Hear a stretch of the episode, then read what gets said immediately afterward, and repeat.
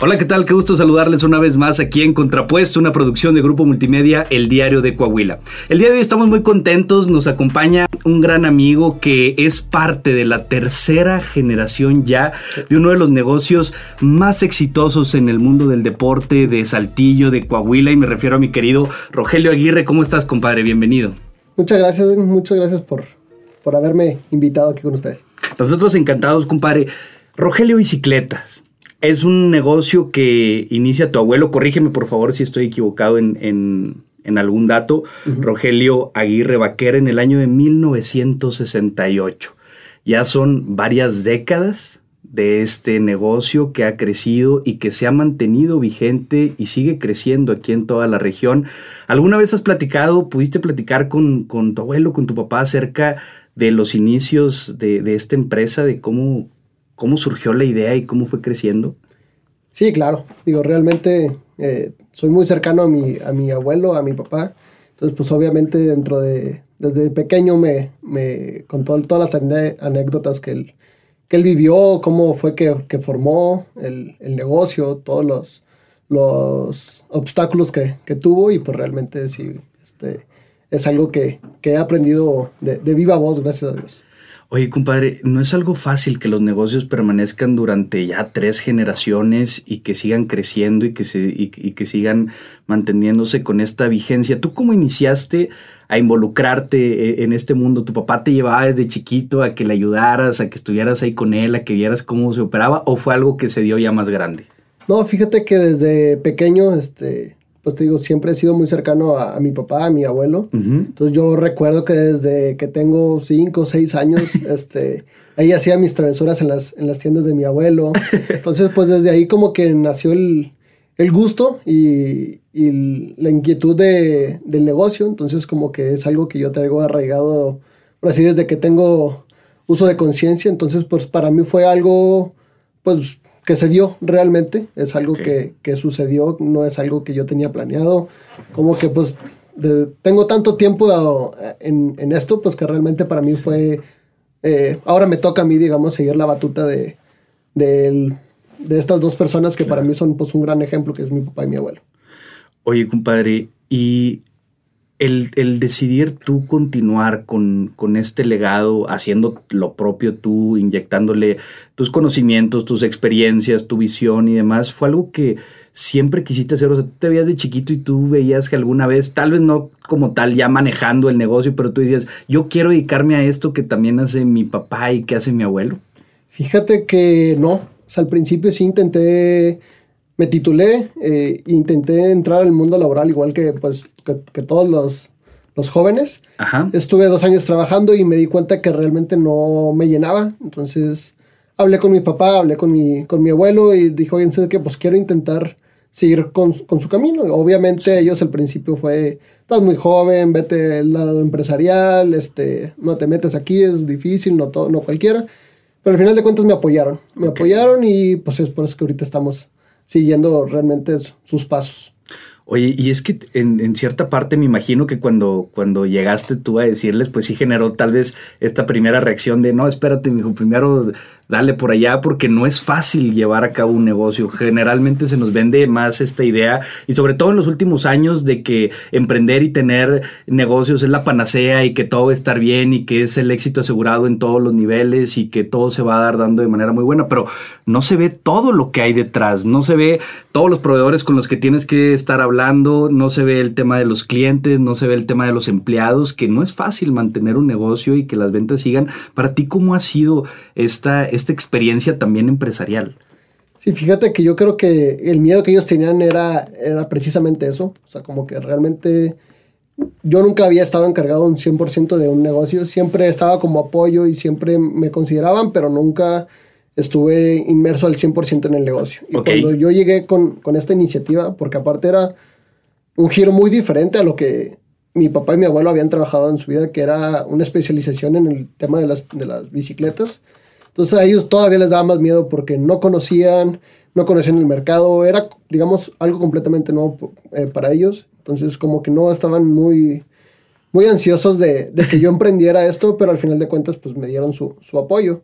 Este, obviamente hemos aprendido, ya, ya tenemos siete años este, trabajando por, ese rubro, y hemos aprendido ahora sí que a las malas. O afortunadamente mi, mi papá es, es, mucho de darme de rienda suelta, okay. de aprender a base de golpes, de experiencia, porque pues al final de cuentas es la única manera de, de forjar mi carácter como, como un empresario realmente. Y que es importante, ¿no? E, esta confianza que nos puedan dar nuestros padres o nuestros mentores en cualquier ámbito de poderla regar. Digo, obviamente siempre eh, nos están ahí visoreando, pero se aprende a través de, de, estos, no fracasos, sino experiencias para saber que sí y que no. Sí, sí, claro. Sí, la verdad es que obviamente, digamos, dentro de las pláticas comunes que tengo con él es cómo vas, qué te hace falta, eh, cómo ves esto. Tenemos, eh, eh, tenemos muchas pláticas sobre el negocio, aparte que es mi papá. Nosotros sabemos diferenciar mucho el, el, ámbito laboral y el ámbito familiar cuando hay que hablar de negocios, hablamos de negocios y veramente, pues es mucho más frío, es mucho más autocrítico conmigo. Entonces, pues por esa parte me ayuda muchísimo porque él tiene mucha experiencia. Él empezó igual a los 20 años eh, por, su, por su lado, entonces pues él ya tiene unos 30, 35 años de, de experiencia que es algo que a mí me ha ayudado muchísimo, a, no tener a lo mejor los fracasos que él tuvo de, joven, yo, yo ya no eh, replicarlos, entonces me ha ayudado mucho a, poner un límite en, las maniobras que, que hago actualmente.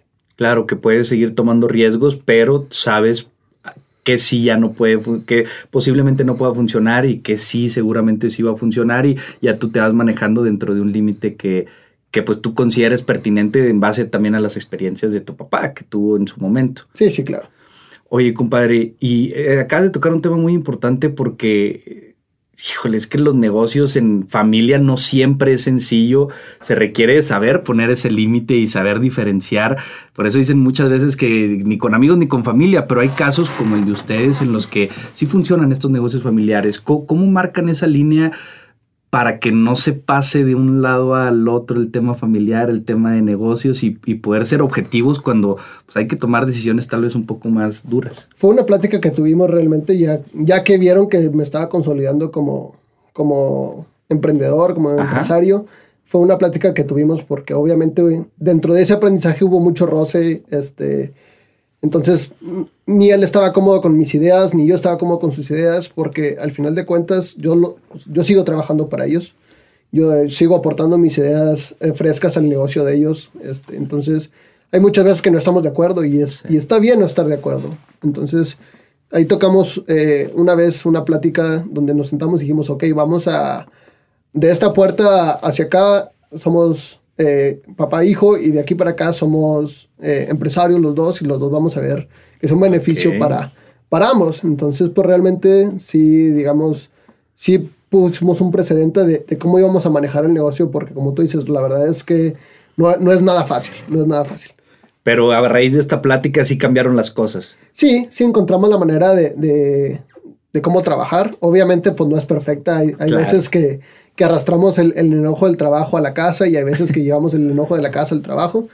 Pero pues realmente hemos sabido eh, sobrellevarlo. Eh, obviamente, como, va pasando el tiempo, obviamente eh, yo me hago un poco más maduro, mi papá se hace un poquito, se aleja un poco más del negocio porque pues al final de cuentas lo que estamos esperando y lo que, por lo que estamos trabajando es que pues él se jubile, digamos, y, nosotros, mi hermano y yo, seguir con con el negocio familiar que fue lo que pasó también con, con, tu papá y sus hermanos en su momento con lo que empezó tu abuelo, ¿no? Es correcto, sí, sí, sí. Sí, dentro de la estructura de, de Rogelio Bicicletas, este, pues el, el, el creador, el, el, dueño es, es mi abuelo. Después de ahí, pues obviamente hubo varios de sus hijos que siguieron con, con el negocio, otros se dedicaron a, a, a, otro, a otros trabajos, otros trabajaron en la industria y los que quedaron dentro del negocio, pues obviamente cada quien fue adaptando eh, su forma de trabajar y, sus negocios. Oye, y sobre esto de las, de las nuevas ideas, porque es importante para cualquier negocio el poder tener esta inyección de juventud, de ideas frescas, de ideas nuevas que se puedan adaptar a nuevas realidades que tal vez no están viendo las personas que al principio estaban o que ya tienen años con ese negocio por el simple hecho de la mecánica de que pues esto nos ha estado funcionando, entonces no hay que cambiar nada, cuando se pueden cambiar muchas cosas para bien como lo has hecho tú en, este caso.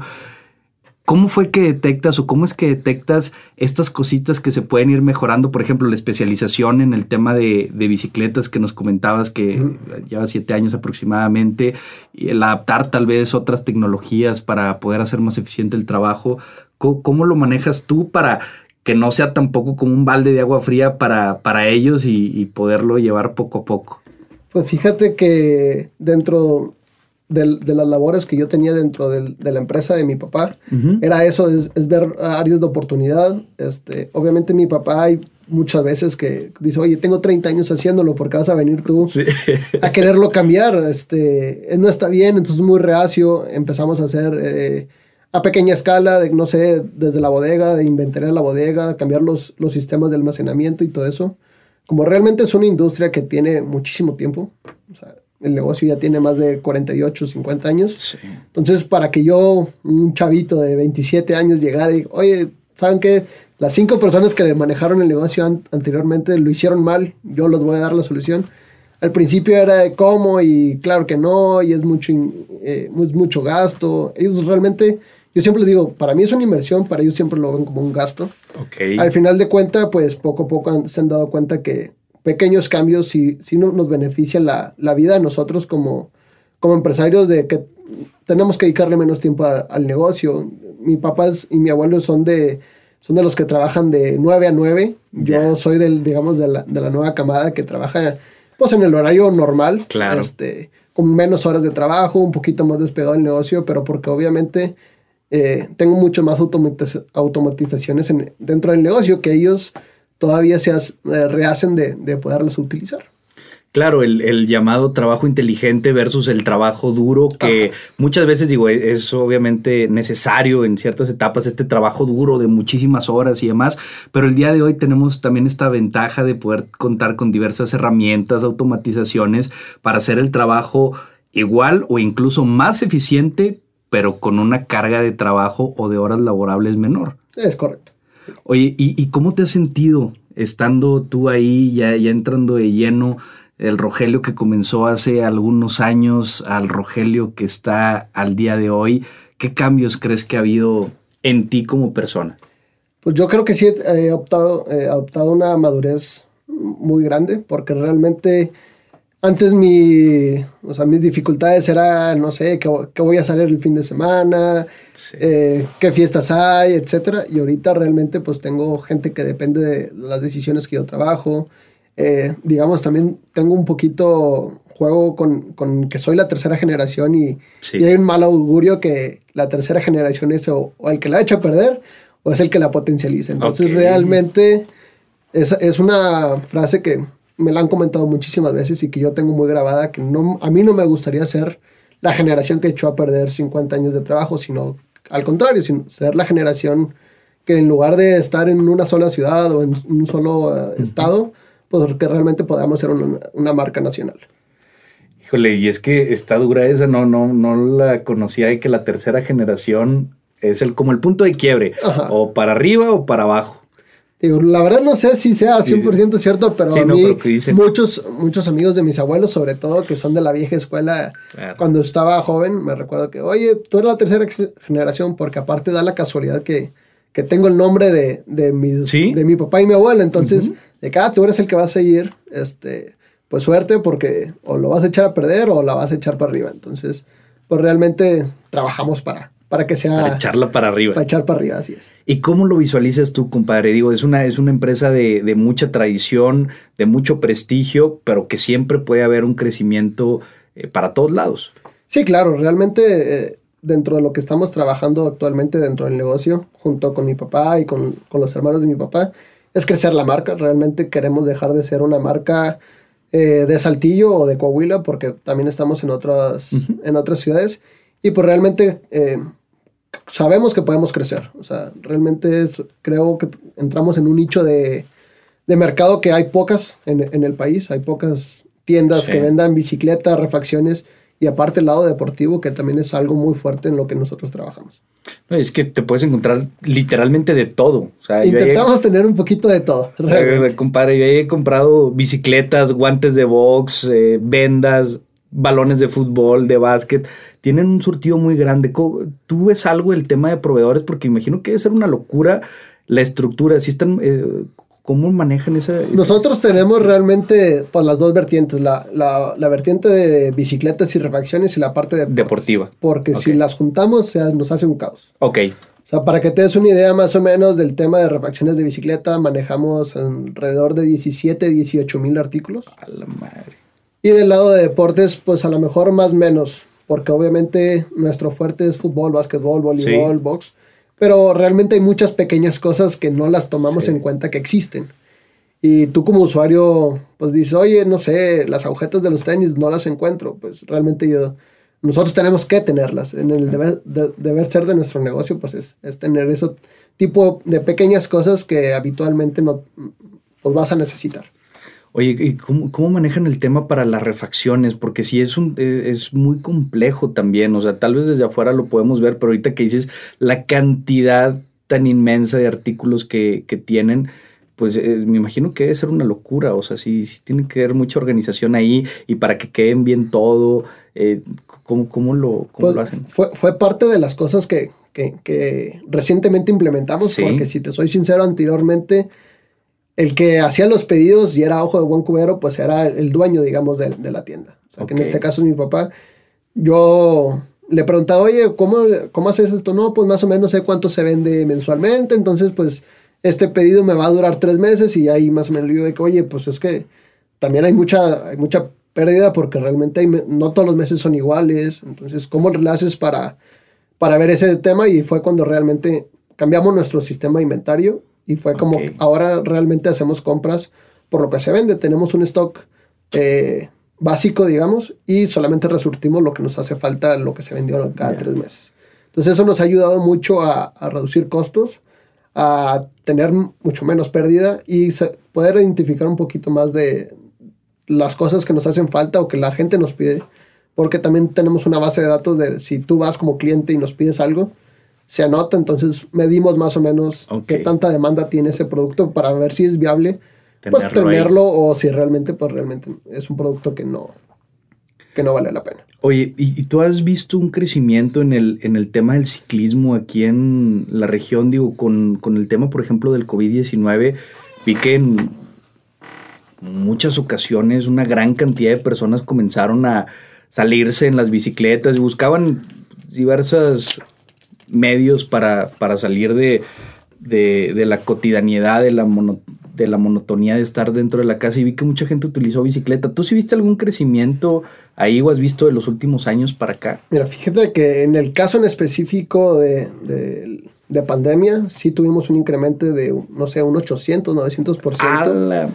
Que realmente, pues en los 50 años que tenía mi papá de haber trabajado en el negocio, nunca, lo, nunca se había visto. O sea, nunca se había visto eh, tanta bicicleta, tanto, tanta gente rodando, realmente. Después de la pandemia, obviamente, mucha gente le gustó el ciclismo, porque es un deporte que muy pocos se toman el tiempo de, de, hacerlo, pero realmente tiene muchos beneficios. Entonces, mucha gente encontró que realmente sí les gusta, este, sí les gustó, y sigue en aumento, realmente sigue en aumento. Es, es un deporte que, que a pesar que tiene muchísimo tiempo de, de haberse fundado institucionalmente en México, es un deporte que yo creo que todavía sigue, sigue en aumento. A lo mejor no a la, par de muchos otros deportes, como el pádel, que también es un deporte nuevo acá en la región, digamos, pero sigue, sigue creciendo y, y, realmente pues es algo que nosotros desde niños también lo adoptamos. O sea, yo creo que todos tenemos buenos recuerdos o malos recuerdos arriba de una bicicleta. Sí, varios raspones o una que otra pierna rota, pero siempre bien divertidos. Sí, claro. ¿Tú sí practicas todavía el ciclismo, compadre, de repente? Pues recreacional. Realmente, este es algo raro del negocio que ninguno de los, de los dueños rodamos de manera competitiva. Realmente yo ruedo los fines de semana cuando hay, cuando hay tiempo con, mis amigos, con, los clientes del negocio, que pues al final de cuentas son amigos también. Claro, fregón. Oye, ¿qué sientes tú al, al, entrar y ser parte de este negocio y de este legado que ya tiene tantos años, pero sobre todo de poder estar aportando para el crecimiento con estas ideas nuevas, con estas ideas frescas, con esta operación, con tu trabajo y demás, y ver pues que las cosas van saliendo y que el negocio va creciendo y que algo que tal vez comenzó tu abuelo hace pues, ya varias décadas, ahorita tú también estás siendo parte de eso. Pues la verdad es que para, para mí es un orgullo seguir, seguir con, con el negocio familiar realmente. Uh, sobre todo porque ahorita tengo mi, mi, a mis abuelos, entonces cada sí. vez que, que, inauguramos una nueva tienda, que hacemos algo, son los primeros que están ahí aplaudiendo, echándome porras. Entonces para mí también es muy importante pues eh, seguir con esto, porque es algo que me apasiona realmente. Y pues también por, por el lado familiar de, de seguir con una tradición que, que pues heredamos, claro. digamos. Oye, compadre, ¿cuáles han sido los principales retos con los que tú te has afrontado al momento de querer tomar este camino? Porque como lo mencionábamos hace unos minutos, pues no todo es fácil y no todo es sencillo y se ve muy padre cuando se inauguran las tiendas y trabajar y todo, pero lleva también un lado complejo. ¿Qué es lo que más ha sido difícil para ti? Puede ser del negocio o de tú personalmente en, en estos, en estos años. Pues fíjate que cuando empecé, como realmente empecé joven, a uh -huh. los 23 años, pues que me consideraran los, mis proveedores como un, un igual, que, yeah. que, yo podía tener la misma capacidad que ellos. Eh, eso batallé muchísimo porque muchos de la parte de la industria del ciclismo son, son de la vieja escuela, son de la escuela de mi abuelo, de mi papá. Yeah. Entonces que un chavito de 23 años eh, se sentara a hacer pedidos con ellos era muy, muy extraño esa fue la, eh, la, la, parte como que externa con la que más, más batallé. Con la interna, pues obviamente yo sigo batallando realmente, porque pues la toma de decisiones, este, mi, mi abuelo siempre dice que, que, si tuviéramos una, una varita mágica para poder saber el destino de las cosas, pues sería mucho más fácil. Entonces ahorita, digamos, mi, mis decisiones que digamos que son para diciembre, no sé si van a ser las adecuadas okay. si, o no porque, digamos, algo curioso en, en el mundo de, en, con el que yo estoy es que nosotros nos preparamos temporadas una vez al año. Entonces, digamos, las bicicletas que yo voy a vender en diciembre, yo ya las pedí un año con anticipación. Entonces, tengo que, que, prever si a las niñas les gusta el rosa, el morado, el azul, el negro, si a los niños hay un nuevo personaje. Entonces, realmente el destino del negocio que, que estamos imaginando, sí. pues realmente puede cambiar en un año a otro. Entonces claro. es, es, algo difícil lidiar con eso porque pues obviamente eh, mis gustos y los gustos de las, de las personas no, no, son los mismos. Entonces como que eso también es algo que, que hemos aprendido a manejar con, con, la duda de si va a haber ventas, si no va a haber ventas, si la gente le va a gustar el producto, si no le va a gustar el producto. Pues yo creo que son los, los dos problemas más grandes con los que me enfrento todos los días. Oye, compadre, que sí son dos retos muy grandes, muy importantes y qué bueno que los tocaste porque creo que es algo que mucha gente de la que está comenzando a emprender o de los que tienen negocios se topan todos los días. En el tema de los jóvenes, el que no te tomen en serio por el hecho de, de ser muy joven, ¿cómo lo fuiste manejando tú para que al final esos proveedores vieran de que, ah, no, Rogelio Aguirre tercero, por así decirlo, uh -huh tiene toda la experiencia y toda la capacidad para hacernos estos pedidos y le tenemos que respetar igual que a, al papá, al abuelo. Eh, me lo fui ganando con el tiempo, me lo fui ganando con el tiempo a base de, de trabajo realmente. Ellos se dieron cuenta que, okay. que era una persona seria, este, que, es, que, que, sea, que me gustaba trabajar sobre todo. Entonces con, con, el tiempo fui, digamos, ganándome el puesto que ahorita tengo. Eh, okay en, en, frente a ellos, porque pues obviamente sí, para ellos es súper difícil este, que, que, llegue alguien nuevo y, y, que tenga otras ideas, otra manera de trabajar y que digas, ok, también voy a aceptar la, tus ideas y, y, vamos a trabajar juntos, porque obviamente las condiciones con las que trabajaba mi papá para mí no eran muy buenas, entonces yo le decía, oye, sabes que a mí no me gusta esta manera de trabajar, yo quiero trabajar así, ¿aceptas o no aceptas? Hubo algunos que me dijeron de que no sabes que así trabajamos y así se hace porque así lo hemos hecho toda la vida. Entonces, obviamente yo encontré el, mi, mi, cartera de proveedores que, que, se adaptara a mi manera de, de ver el negocio y con ellos seguimos trabajando. Ok, con nosotros sí llegó un punto en donde mejor no. Sí, mejor no. O sea, eh, obviamente tenía la, la, alternativa de decirle, oye papi, me, me ayudas con ellos, pero realmente eh, siempre me ha gustado hacer las cosas por mi cuenta, porque tampoco no me gustaría que el éxito o el mal éxito que tenga sea por culpa de alguien más, sino culpa mía. Entonces, pues realmente siempre eh, he querido hacer las cosas a mi manera y, y, por, por mí, no, no porque soy la recomendación de alguien o porque alguien dijo, sino que por realmente todo lo bueno, todo lo malo que pueda lograr ser, pues que sea realmente mérito mío. Fregón. Y en cuanto a, la toma de estas decisiones que son complicadas porque van a tener una repercusión directa o indirecta en el, en el negocio y que pues es difícil también de prever muchas cosas por el paso tan largo de tiempo que se tiene desde que se preparan hasta que es la venta final. ¿Cómo lo manejas? ¿Cómo, ¿Cómo manejas estos, digo, no sé si llamarlos miedos o incertidumbres que pudieran llegar a existir? Teniendo, no sé, tal vez preparándote con más elementos para decir qué le gustan a las niñas o qué no, o, o siguiendo nada más tu intuición, o cómo haces para que esa incertidumbre no te llegue a paralizar y te lleve o, a tomar otra una, una, mala decisión. Pues fíjate que es algo que, que vas aprendiendo a, sobrellevar. O sea, incertidumbre siempre vamos a tener, eh, malas decisiones siempre vamos a tomar. Sea, siempre platicamos ahí en la, familia de que, oye, no sé, este año no se vendió muy bien tal cosa, y luego el próximo año se vende muy bien, entonces, digo, es, muy difícil y tenemos que aprender a lidiar eh, con esa incertidumbre de, que pues no siempre va, va, nuestras decisiones van a ser las correctas.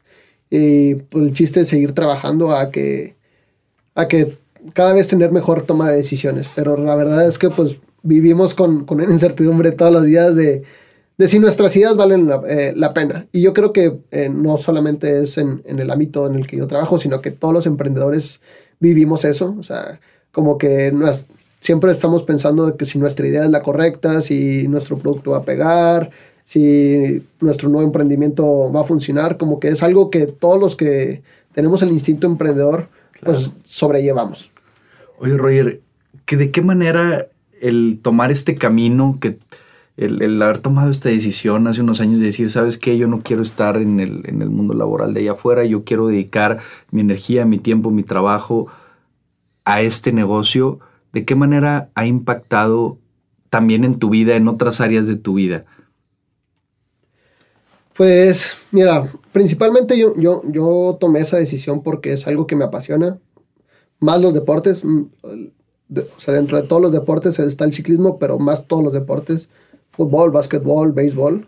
Entonces yo me fui más por, por qué me gusta a mí, a mí como persona, eh, porque realmente eso, si, si eso me gusta, eso yo, yo sabía que eso me iba a hacer feliz.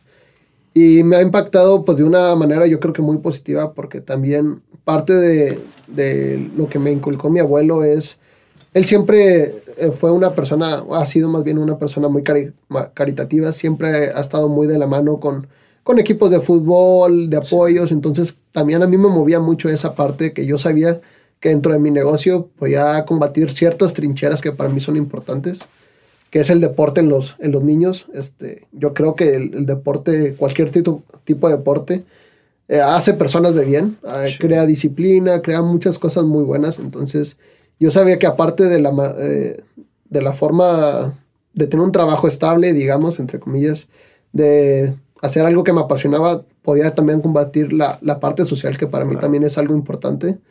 Entonces, pues realmente para mí eso fue una decisión compleja para, para tomar. Y esta parte de, del altruismo y de la acción social, ¿sí dirías que la tomaste de, de, tu abuelo completamente?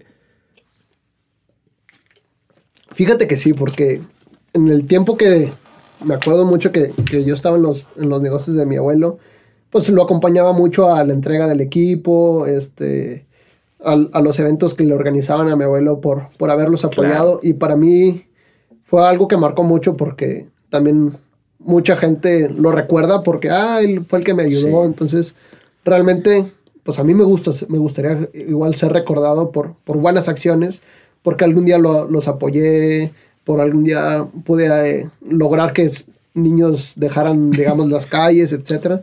Entonces, para mí, yo creo que sí, lo, yo, lo, o sea, yo lo viví y entonces lo adopté. Y es que esta parte de responsabilidad social o de acción social, de regresarle algo eh, a, la sociedad, eh, es un tema muy bonito del que muchas veces la gente se olvida de la cual los empresarios también muchas veces están nada más enfocados en lo suyo, en los números, en hacer crecer el negocio y nos olvidamos de esta otra parte que es súper redituable, tal vez no económicamente, pero sí de muchas otras maneras con estas satisfacciones tan bonitas que puede llegar a dar. Y es que el deporte, como tú lo mencionas, cambia vidas literalmente. Tú siempre jugaste fucho, ¿no? Juego fútbol. ¿Todavía? Todavía, todavía estamos vigentes, todavía. Ok. Y, toda la vida, ¿no? Me acuerdo. De, toda pues realmente desde pequeños hemos practicado toda clase de deportes: fútbol, básquetbol, tenis, ciclismo. Ahorita traemos también de moda el pádel. Entonces, pues realmente, pues hemos crecido con el deporte. Oye, Roger, y por otra parte, ahorita hablábamos de los retos. ¿Cuáles han sido las mayores satisfacciones que a ti te ha dejado tomar este camino? Ya hablábamos de que es tu pasión. ¿Qué, qué, cosas bonitas te ha dejado el, continuar con este legado? Pues fíjate que yo creo que una de las mayores satisfacciones que, he tenido es, como te digo, ver, a, ver sobre todo a mi papá y mi abuelo llorar la primera vez que abrí mi primera tienda, el, primer eh, corte de listón. Ellos no querían que lo hiciera, pero para mí era muy significativo tener ese primer corte de listón y que ellos estuvieran ahí, porque pues obviamente era una parte de demostración de, todo lo que ustedes han trabajado va a seguir vigente y vamos a, echarle todas las ganas a, seguir con esto. Y pues realmente, pues sí, o sea, yo, creo que siempre mi, mi, mayor motivación ha sido pues mi familia. ¿Y por qué no creen que lo hicieras? ¿El corte de listón? Ajá. Ok. Porque en ese entonces, pues también vivíamos en una época donde estaba algo inseguro. Ah, entonces, realmente ellos no querían que, que vieran que, que, yo formaba parte del grupo como protección, pero para mí sí era muy importante. Claro. Porque también mi abuelo ya, ya está algo grande de edad, entonces yo quería aprovechar y no, no, quedarme con la espinita de, de ojalá hubiera podido hacerlo, porque realmente sabemos que, que todos los homenajes y todas las cosas pasan después de que una persona fallece, entonces yo no quería perder esa oportunidad. Ya nos había pegado varios sustos mi abuelo, entonces dije, de una vez, de una vez poder enmarcar la foto y ya después que sea lo que Dios quiera.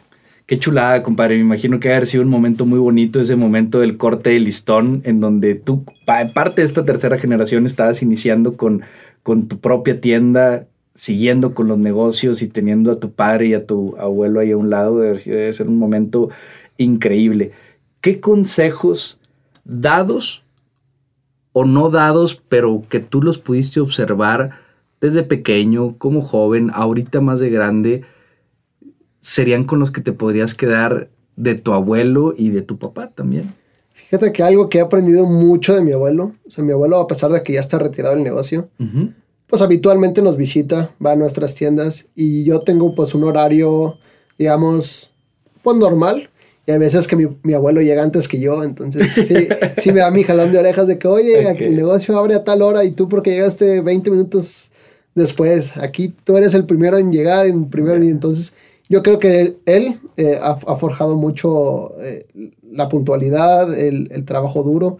Mi papá igual, mi papá yo creo que me inculcó mucho el trabajo duro, el trabajo ordenado, el estratégico, no trabajar a lo güey. O sea, como tú dices, no, no porque hagan las cosas mucho más rápido se hacen mejor, sino más vale hacerlas a, a su debido tiempo y hacerlas bien.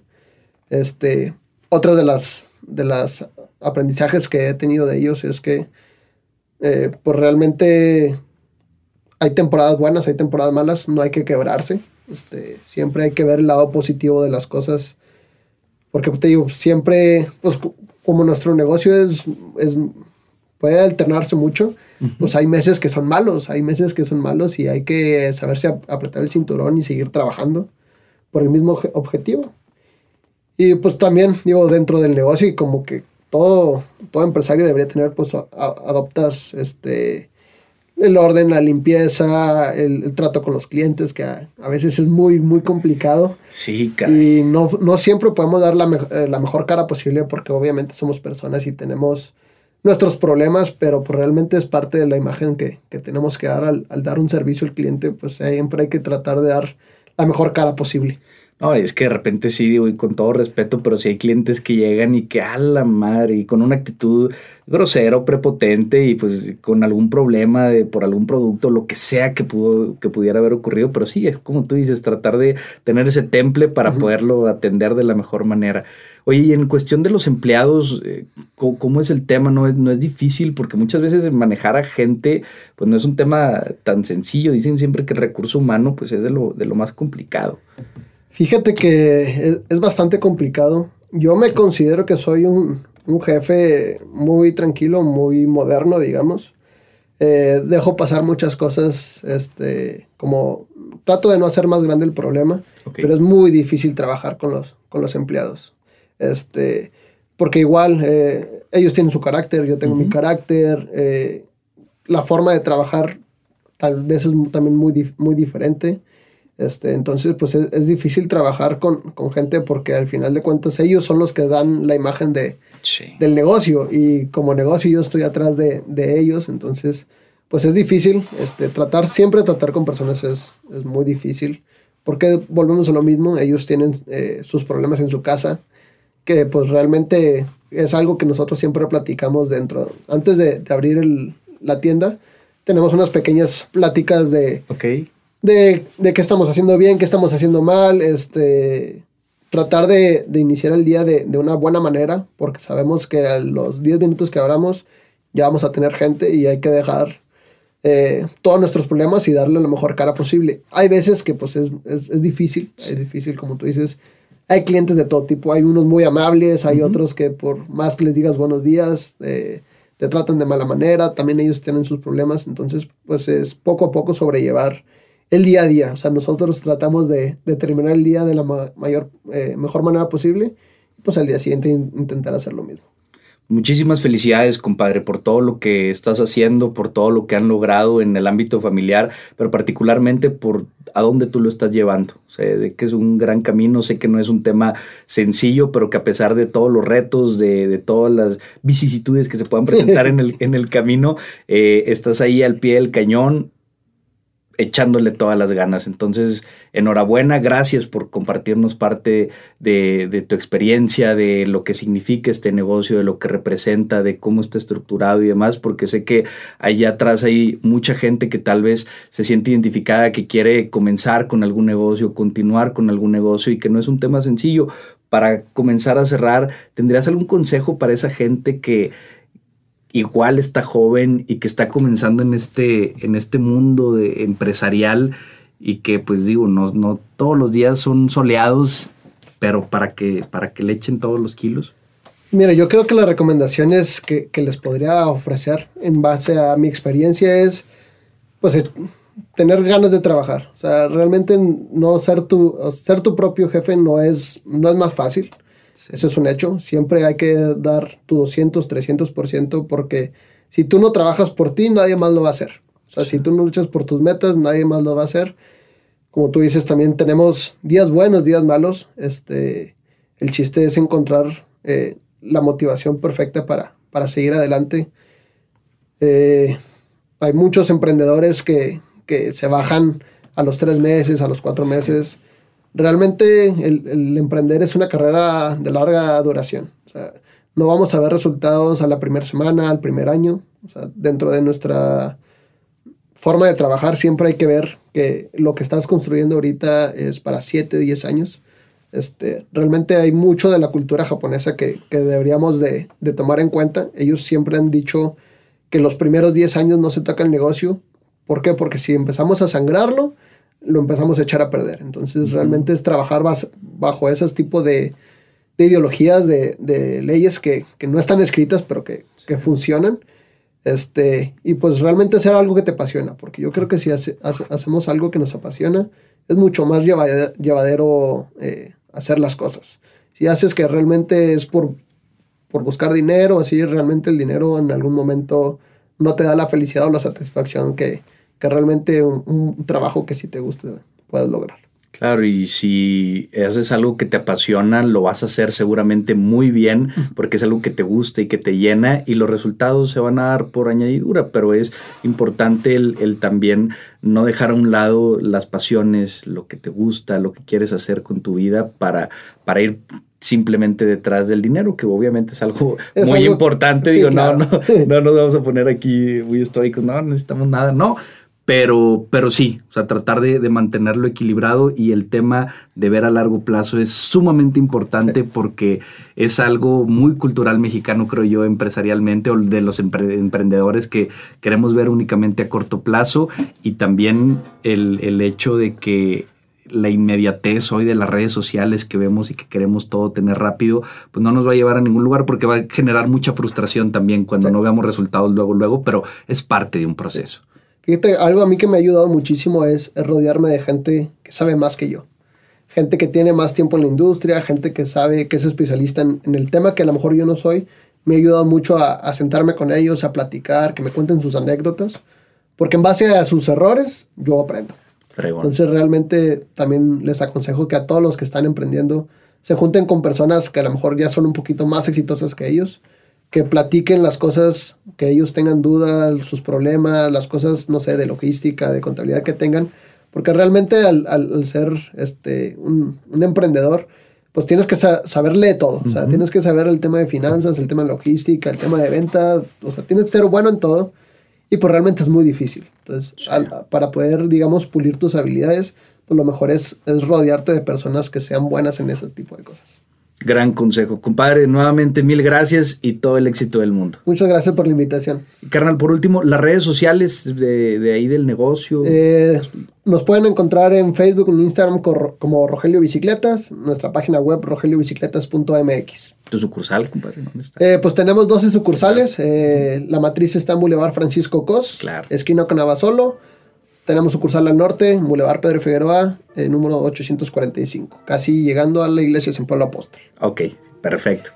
Pues mil gracias de nueva cuenta, mi Roger. Muchas gracias, Tis. Y gracias a toda la gente que se estuvo, que nos estuvo acompañando aquí a través de Contrapuesto. Vayan a las redes sociales de Rogelio Bicicletas, vayan por supuesto a las tiendas, de todo van a encontrar, no tiene pierde y es una gran empresa saltillense que nos llena de muchísimo orgullo tener aquí y ver que sigue creciendo y que ya van en la tercera generación con mi compadre Rogelio Aguirre. Gracias por acompañarnos aquí a través de Contrapuesto, cuídense mucho, nos escuchamos en la próxima.